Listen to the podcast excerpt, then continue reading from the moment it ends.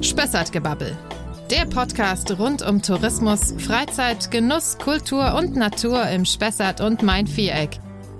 Heute mit Barbara Grimm, Leiterin des Spessart-Museums in Lohr am Main so wie man heute Tempo sagt für Papiertaschentuch, hat man also in bestimmten Zeiten, da gibt es wohl so eine Stelle auch bei Goethe, von Lora Glas gesprochen, wenn es um besonders hochwertiges Fensterglas auch ging.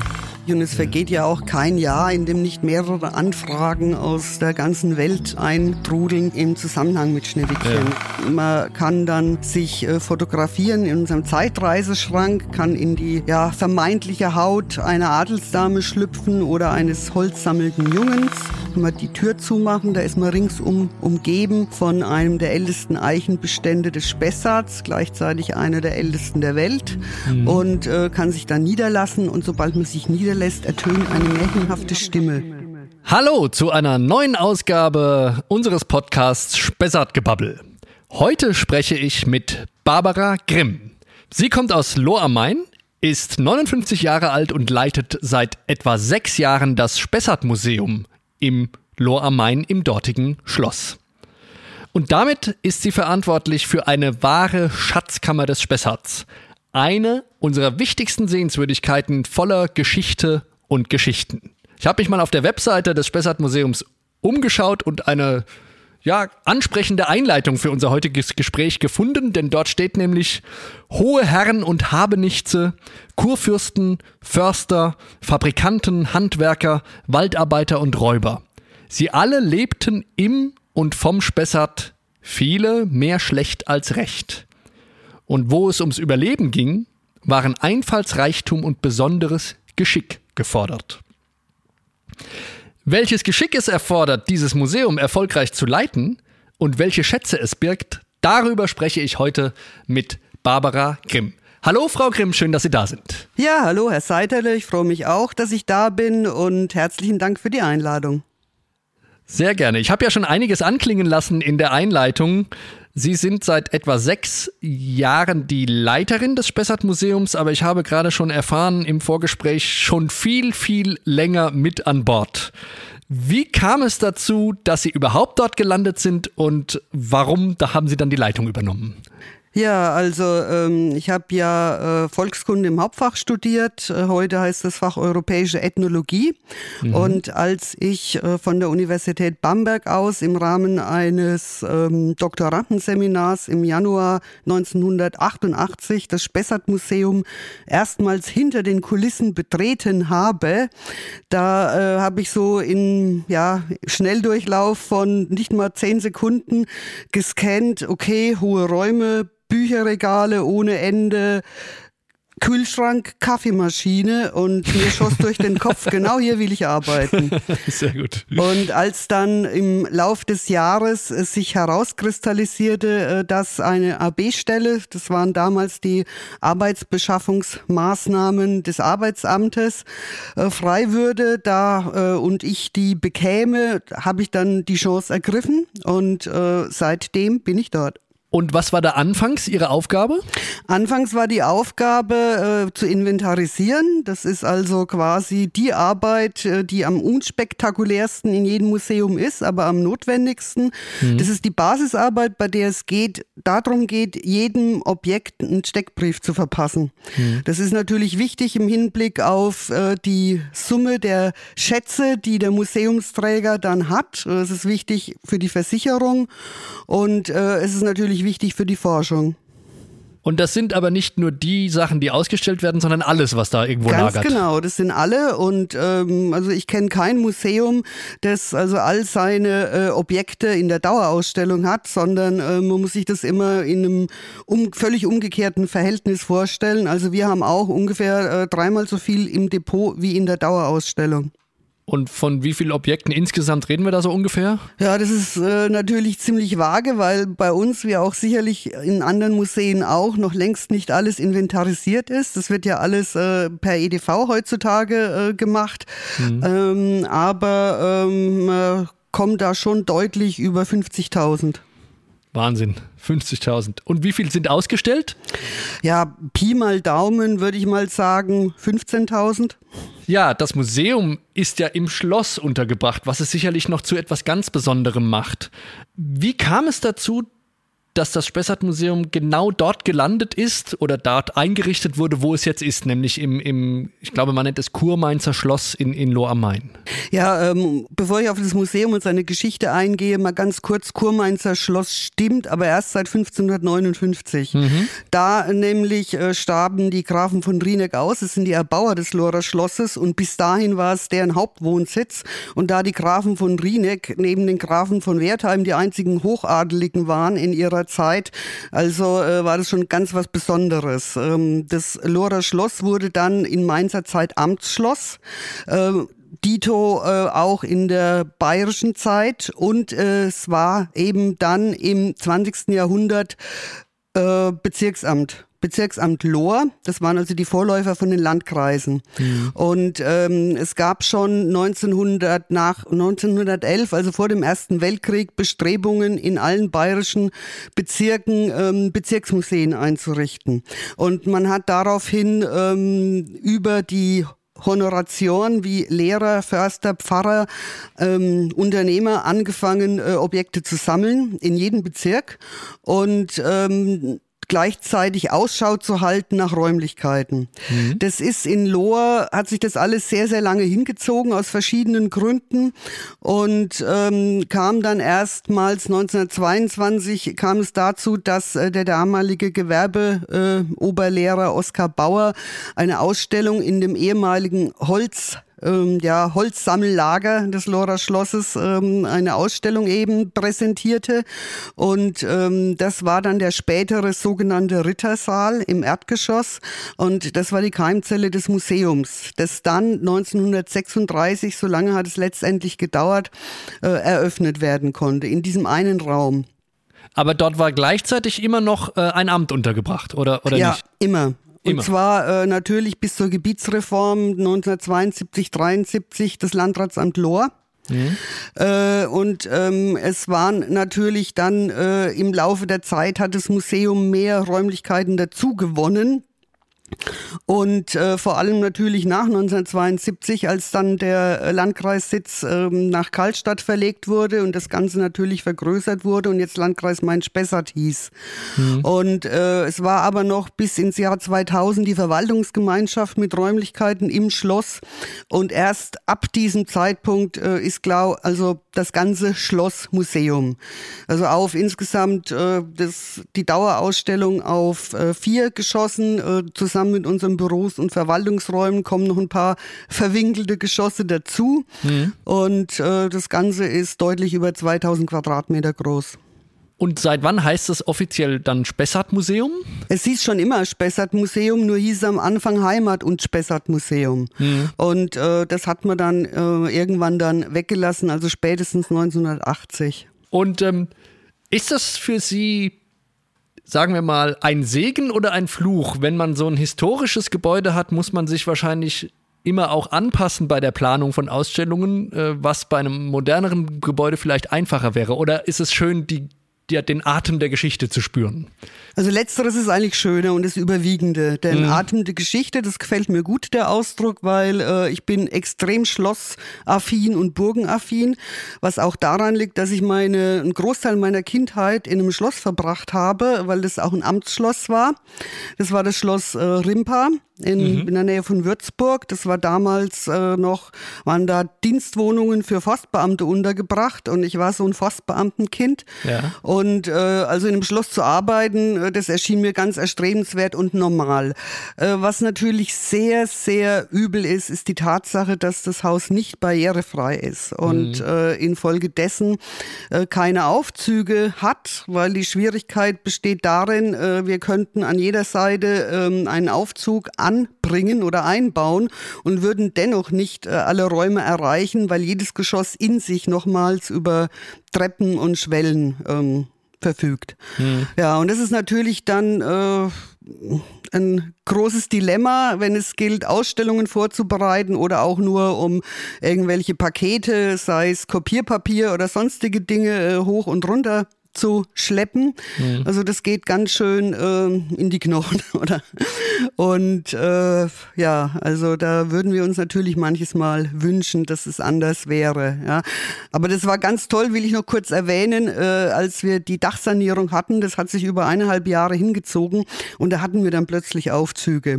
Da hatten wir dann die, die äh, Lastenaufzüge der Dachdecker und äh, da waren die uns oft behilflich mhm. und wir konnten dann äh, also aus dem Fenster aufs Gerüst und dann auf den Aufzug, also wir selber nicht als Personen, aber äh, alle möglichen äh, Dinge eben. Mhm. Ja, jetzt, das ist ganz interessant. Äh, über wie viele Stockwerke erstreckt sich denn die Ausstellung? Ja, die Ausstellung, ähm, wie erwähnt, erstreckt sich auf vier Geschosse. Mhm. Und äh, dazu kommen eben noch unsere Räumlichkeiten, die befinden sich ganz oben. Ja. Können Sie uns kurz mitnehmen auf oder auf ja oder die, die Gliederung oder Aufteilung oder verschiedenen Abteilungen des, des Museums erläutern? Ja, also das Hauptmotto äh, des Museums lautet äh, Mensch und Wald.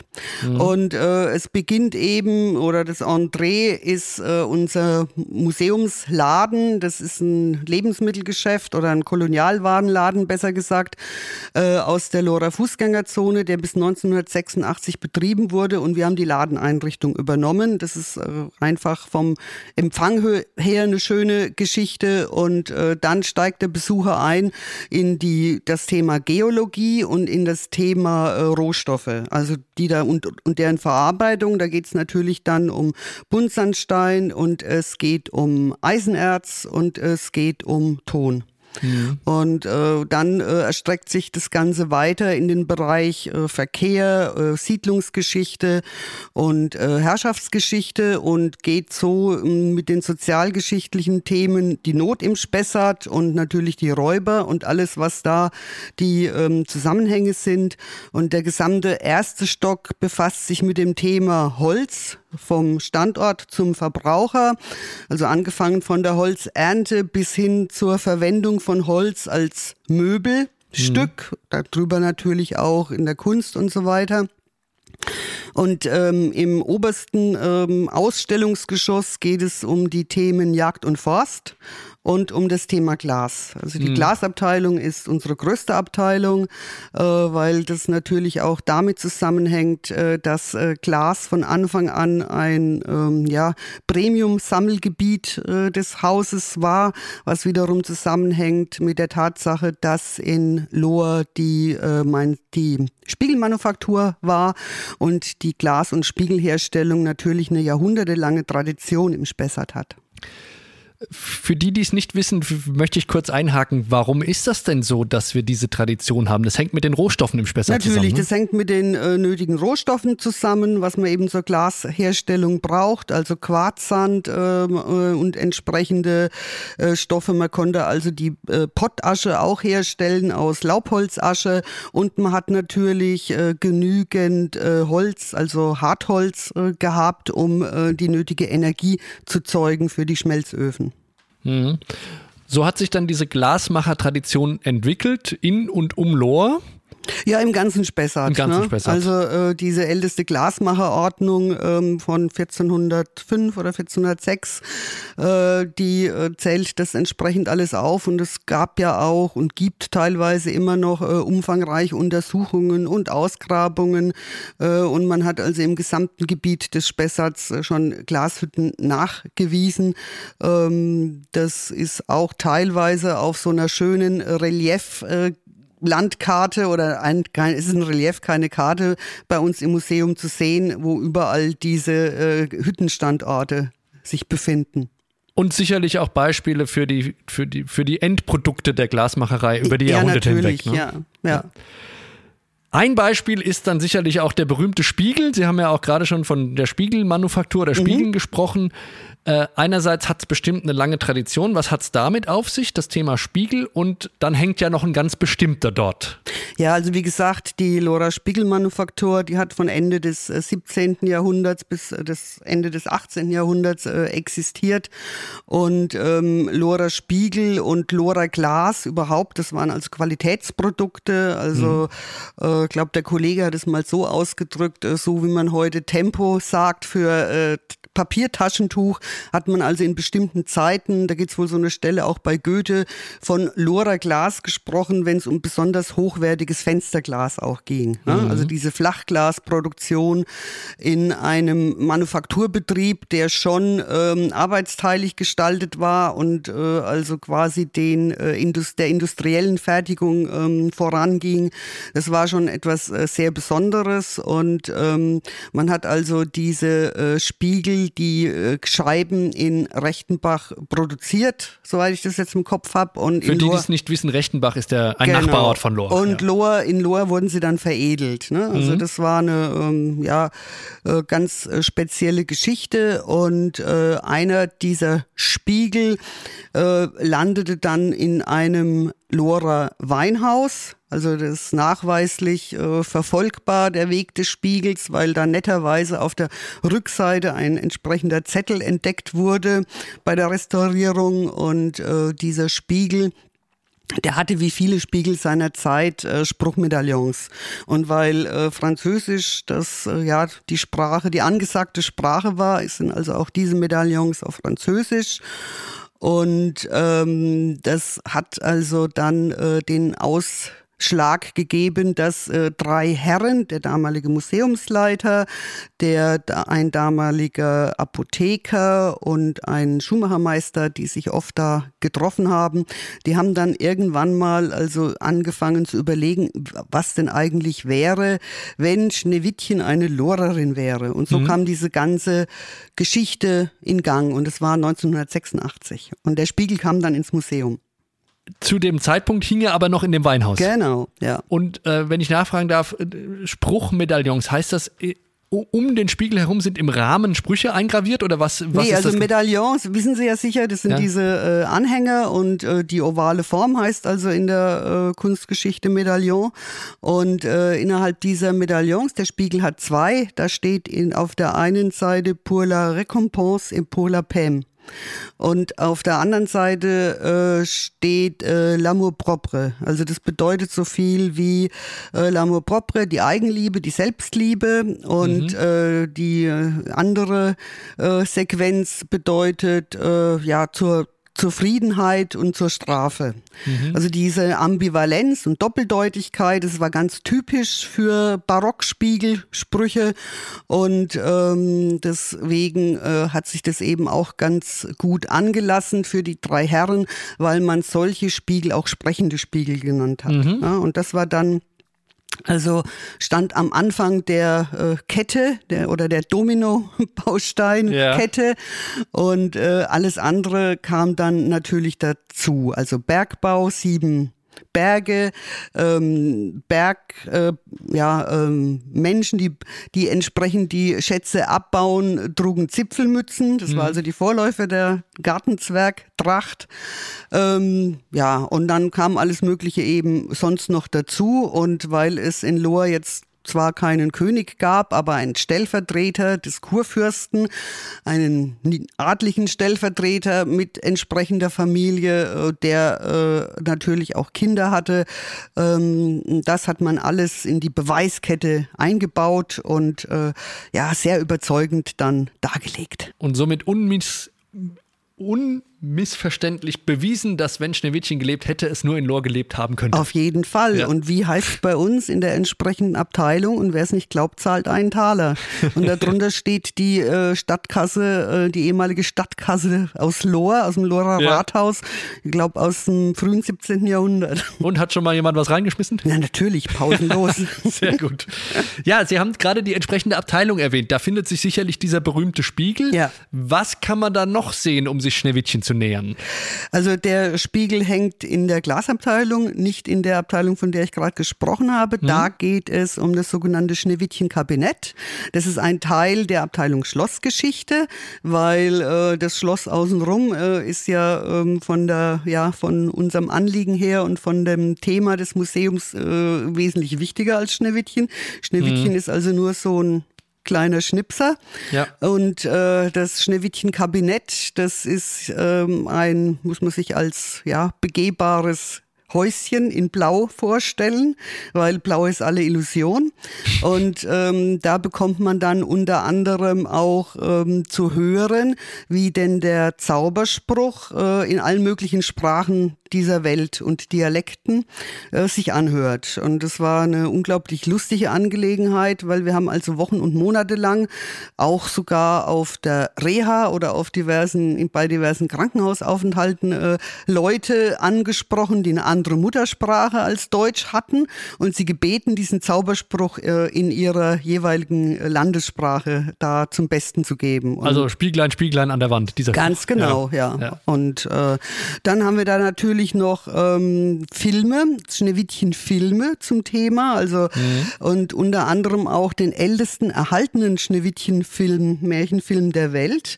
Das ist eine äh, US-amerikanische Produktion aus dem Jahr 1916 und damals hat äh, mein Vorgänger, der äh, Herbert Ball, der hat also da wochenlang äh, mit irgendeinem Institut, ich glaube in Rochester, ähm, äh, da korrespondiert, bis es klar war, dass wir nur eine einmalige Lizenzgebühr zahlen müssen von, mhm. weiß nicht, 600 Dollar oder irgendwas und dann den Film natürlich äh, immer zeigen dürfen, weil das ist also eine, eine Geschichte, die ähm, ja äh, teuer ist und langwierig ist, abzuklären, äh, wie es mit den Bildrechten oder den Filmrechten mhm. aussieht. Und äh, ein anderer witziger Film, das ist so eine Art Cartoon, den äh, hat uns das Goethe-Institut in Turin also kostenfrei äh, mhm. zur Verfügung gestellt. Und wohingegen natürlich, äh, wenn man jetzt meint, äh, warum läuft hier der Disney-Film nicht? Also dazu ja. kann ich nur sagen, dass wahrscheinlich nur ein 0,001 Sekunde Disney-Film zeigen, ähm, und zwar einmalig, äh, ja. unglaublich viel Geld kostet. Mhm. Also das kann man vollkommen abhaken. Deswegen haben wir uns da mit anderen ähm, Dingen beholfen.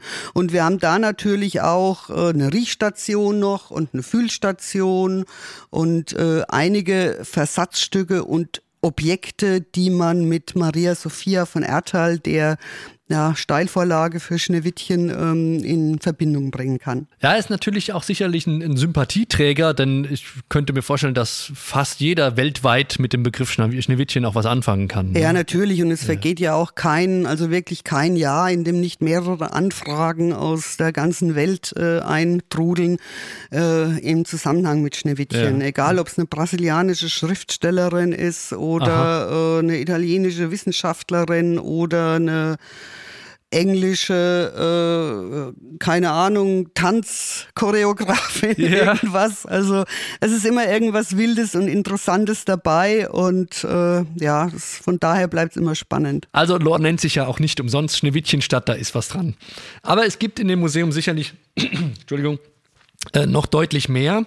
Ich habe zum Beispiel gesehen, dass es auch Stationen mit Zeitzeugen äh, gibt zum Anhören. Räuber, Tagelöhner oder der Kurfürst, Kurfürst selbst kommt da zu Wort. Ja, genau. Das sind unsere Audioguides. Das sind also über 40 an der Zahl und äh, die haben wir vor ein paar Jahren äh, installiert. Äh, da habe ich die Texte dazu geschrieben. Das hat mhm. wahnsinnigen Spaß gemacht äh, und äh, die Grundidee dahinter ist eigentlich die, ähm, dass man äh, von dem, was man so bei Führungen ähm, den Leuten zwischen den Zeilen gern erzählt, ähm, ja, nicht immer als Anekdote, weil es durchaus ja Fakten sind, die dem zugrunde mhm. liegen, aber das sind einfach besondere Dinge, die mit besonderen Objekten oder Menschen verknüpft werden und die auf keinem Ausstellungstext auftauchen. Ja. Und dann äh, haben wir dann das natürlich äh, von Profis entsprechend übersetzen lassen und einsprechen lassen, bis auf drei Texte. Und da kam oder ja kam mein Kollege zu Wort und ich und eine von unseren Reinigungskräften, mhm. die äh, tut da auch mit, weil äh, die erzählt eine Story,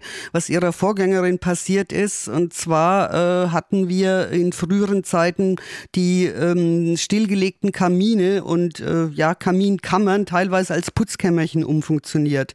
Und die agiert da in dem Putzkämmerchen und ähm, schließt die Tür und dann tut's einen Wahnsinnsschlag und dann hat sich also von weiter oben ein Stein aus dem äh, Kamin gelöst und mhm. ist runtergekracht genau auf auf ihren Putzeimer drauf, den sie da kurz zuvor abgestellt hatte. Ne? Und diese Story erzählt sie Ja, halt. Ne? ja. Oder dann natürlich auch andere Geschichten von Arbeitern in der Spiegelmanufaktur, die aufgrund der ähm, giftigen Substanzen, denen sie ständig ausgesetzt waren, da äh, versucht haben, ähm, Quecksilber abzuzweigen und zu verticken an Händler. Also das sind alles belegbare äh, Fakten, die wir eben in diese Audioguides verpackt haben. Ja, da kann man ja richtig eintauchen in, in vergangene Zeiten. Auf jeden Fall. Diesen Audioguide, den gibt es ja bestimmt dann auch äh, am Empfang vom Spessart Museum, aber ich könnte mir vorstellen, dass man auch das Museum einfach klassisch auf eigene Faust entdecken kann oder muss das über eine Führung geschehen? Wie, wie ist da so die, die Lage? Also die Audioguides bekommt man kostenlos am Museumsempfang an der Kasse und das Museum lässt sich wunderbar auf eigene Faust erkunden, weil wir haben also überall äh, natürlich entsprechende Texte, Texttafeln, ähm, kürzere Texte, wir haben Medienstationen äh, und wir haben äh, Handblätter äh, auch, die sich dann viele Besucher beim Verlassen des Hauses dann gerne äh, mitnehmen. Und das ist also ganz wunderbar. Also weil doch jeder Mensch andere Interessen hat und äh, da tiefer eintauchen will und äh, das andere Thema dann lieber ja einfach nur ein bisschen schneller angeht. Und äh, was da natürlich auch äußerst reizvoll ist bei uns, das sind die vielen Mitmachstationen. Also die kommen nicht nur bei Kindern äußerst gut an, sondern auch bei Erwachsenen. Und äh, wenn ich da mal ein paar Beispiele nennen soll, Ja. da gibt's also einen Raum, da kann man sich nach Herzenslust bei ähm, Holzspiel Zeug austoben, unter anderem so eine, ja, kann man sich selber so eine Murmelbahn zusammenstellen. Ähm, man kann dann sich äh, fotografieren in unserem Zeitreiseschrank, kann in die ja, vermeintliche Haut einer Adelsdame schlüpfen oder eines holzsammelnden Jungens. Und ähm, wir haben dann natürlich noch auch singende Flachmänner oder Klangkästen, an denen man sich austoben kann. Wir haben Holzverbindungen, die man hier äh, wunderbar äh, testen kann. Und äh, mein absoluter Lieblingsraum in dem Museum ist der Märchenklangraum. Mhm. Das Der- heißt? Das ist ein Turmkabinett, das äh, also diesem Spielraum äh, in Anführungszeichen, das ist ein museumspädagogischer Raum auch, angegliedert ist. Da kann man die Tür zumachen, da ist man ringsum umgeben von einem der ältesten Eichenbestände des Spessarts, gleichzeitig einer der ältesten der Welt und äh, kann sich dann niederlassen und sobald man sich niederlässt, ertönt eine märchenhafte Stimme und man kann sich eine Stunde lang ähm, Waldmärchen äh, einverleiben. Ja, natürlich auch Schneewittchen. Sehr schön. ähm, jetzt haben wir gerade erfahren, dass es, dass man sehr gut auf eigene Faust das Museum entdecken kann. Es gibt aber sicherlich doch auch die Möglichkeit, sich einer Führung anzuschließen oder als Gruppe eine zu machen. Ja, natürlich. Also wir haben da die verschiedensten Themen, die da beispielsweise wären äh, Räuberschloss und Edelfrauen, Fürsten, Förster, Wilderer. Äh, so lebten unsere Ur Urgroßeltern, muss man heutzutage schon sagen. Und ähm, einiges noch mehr. Natürlich auch Spezialführungen zum Thema Glas, also Glück und Glas heißt die. Und äh, wir haben eine Honorarkraft, die bietet auch entsprechende Aktionen an allerlei Wunder, die sich mit den äh, verschiedenen Führungsthemen noch zusätzlich verbinden lassen.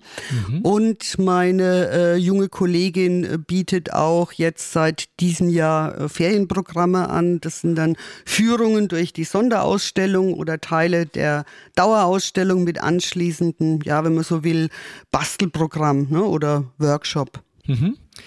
Sonderausstellung ist ein gutes Stichwort. Was? Mhm. Das heißt also, es gibt noch wechselnde Sonderausstellungen, die sich einem bestimmten Thema widmen. Was Ja. erwartet uns da in Ja, Zukunft. also im äh, Moment läuft noch bis Mitte September die Sonderausstellung Tierisch gut. Äh, Last-, Reit- und Zugtiere im Spessart. Also auch da gibt es Mitmachstationen und äh, natürlich viel zum äh, Anschauen und äh, zum Lesen. Und äh, wir haben dann, äh, wenn die Ausstellung äh, abgebaut wird, kommt dann unsere endlich unsere Weihnachtsbaumausstellung äh, mal äh, wieder äh, an den Start. Die hatten wir vor zwei Jahren schon komplett aufgebaut, mussten dann aber natürlich wegen Corona äh, das Ganze wieder canceln, haben die eingemottet und äh, werden die jetzt wieder auspacken. Ja, und im nächsten Jahr steht dann unter anderem auf dem Programm eine Ausstellung äh, zum Thema Upcycling. Da geht's, es war einmal mhm. und beispielsweise, also es war einmal eine Kaffeekiste, die wurde zum Nachttisch und äh, ähnliches. Und das mhm. ist ein unglaublich spannendes Thema, vor allem weil wir das wie bei fast allen unseren Ausstellungen immer auch ähm, auf die Gegenwart beziehen und mhm. da natürlich dann auch interessiert sind, Firmen zu finden, äh, die also wirklich aus äh, altgedienten oder ausgedienten Dingen neue Dinge machen. Mhm. Also man muss ja unterscheiden zwischen Upcycling und Recycling und äh, ja, also das ist ein Dauerbrenner-Thema in jeder Gegend auf der Welt, in der die Ressourcen und das Geld knapp waren. Mhm. Also das erwartet uns 2023. Dann. Genau. Ähm, Nochmal eine Nachfrage zu den Führungen. Wenn ich jetzt Individualgast bin, also alleine mhm. komme, gibt es dann feste Zeiten oder muss ich mich vorher anmelden? Wie, wie geht das? Also äh, man muss sich vorher anmelden. Ne? Also Sie können natürlich auch zu zweit eine Führung äh, buchen, aber das muss dann im Vorfeld äh, mhm. ja am besten telefonisch geschehen. Und Informationen darüber gibt es wahrscheinlich im Netz unter Spessart Museum. Also zurzeit äh, haben wir leider äh, keine eigene Website, die ist am, ja, im Umbau begriffen. Mhm. Und äh, wir sind aber über die Homepage des Landkreises zu mhm. erreichen. Und da steht da entsprechend alles äh, weitere drin. Ne? Wunderbar. Ähm, jetzt ist das Spessart Museum ja allein schon einen Besuch wert nicht nur die Ausstellung, sondern auch das Gebäude natürlich, eines der besonderen Sehenswürdigkeiten der Stadt Lohr am Main. Aber Lohr hat ja noch viel mehr. Ähm, Sie wohnen selber in der Stadt? Ich wohne in Seit Lohr, ja. vielen Jahren vermutlich? Ja, seit ähm, 20 Jahren, über Seit 20, 20 Jahren. Jahren ja. Also kennen Sie sich da durchaus ja. aus. Ähm, was würden Sie dem Lohr-Besucher noch ans Herz legen, wenn er denn schon mal kommt? Ja, auf jeden Fall natürlich ein Gang durch die Altstadt. Äh, das ist ja schnell geschehen, weil Lohr ja auch nicht so riesengroß ist. Mhm. Äh, man kann das gerne verknüpfen mit einer Kostümführung. Da gibt es also in Lohr beispielsweise das Waschweib oder die Bäckersfrau. Oder äh, es gibt auch eine kulinarische Stadtführung. Das ist auch sehr beliebt. Mhm. Mhm. Und jetzt im Sommer, also ich bin ja immer gern am und auf dem Wasser, ist es natürlich auch schön, da kann man dann das nutzen und ähm, eine Dampferfahrt unternehmen. Äh, ja, das sind alles äh, so Dinge, die äh, da äh, sicherlich reizvoll sind. Und jetzt gerade gestern habe ich in der Zeitung gelesen, dass es auch Stadtführungen oder Führungen gibt im Stadtwald. Ne? Also der mhm. Lora Stadtwald ist ja der äh, zweitgrößte Kommunalwald in Bayern. Und ähm, da gibt's jetzt offenbar auch Führungen. Das finde ich selber natürlich auch sehr spannend. Und da haben wir ja dann auch schon wieder den Bezug zu einem der wichtigen Themen der genau. Ausstellung des Spessart-Museums. Genau, ja. Sind Sie selbst auch gerne im Spessart unterwegs? Ja, fast jedes Wochenende. Und äh, das ist natürlich klar, dass man da so seine Favoriten hat. Mhm. Das sind eigentlich immer die Täler, die nicht so überlaufen sind. Also demzufolge garantiert nicht das Hafenlortal. Sondern? Obwohl ich da auch gern, gerne bin. Ähm, nee, also äh, ich finde da äh, oder bin da eher zugange ähm, im Kropfbachtal. Also das mhm. ist in der Nähe von Schollbrunn. Oder im Sinder Wintersbachtal mhm. ähm, oder ähm, was natürlich auch immer geht, zwar jetzt ohne Bach, es ist die Weikertswiese und die ganze Ecke da oben. Und ähm, was ich auch im Hochsommer sehr empfehlen kann, das ist äh, die Sinn äh, zwischen Gemünden und Scheibach. Mhm. Das ist auch eine sehr schöne Ecke. Sehr schön. Das war ja schon fast ein perfektes Schlusswort. Wir hoffen auf sehr, sehr viele Besucher des Spessart Museums in Lohr am Main, auf Besucher von Lore selbst. Und jetzt hat der, der kommen möchte, auch gleich noch äh, wunderbare Geheimtipps von einer Einheimischen zu idyllischen Spessart-Tälern bekommen. Liebe Frau Grimm, vielen Dank, dass das heute geklappt hat mit unserem Gespräch über das Spessart-Museum und Lohr am Main. Und ich wünsche uns allen viele Touristen, viele Gäste bei der Entdeckung unseres Spessarts. Ja, herzlichen Dank auch von mir. Wie gesagt, hat mich gefreut, hier zu sein und ich freue mich sehr auf viele Gäste. Danke.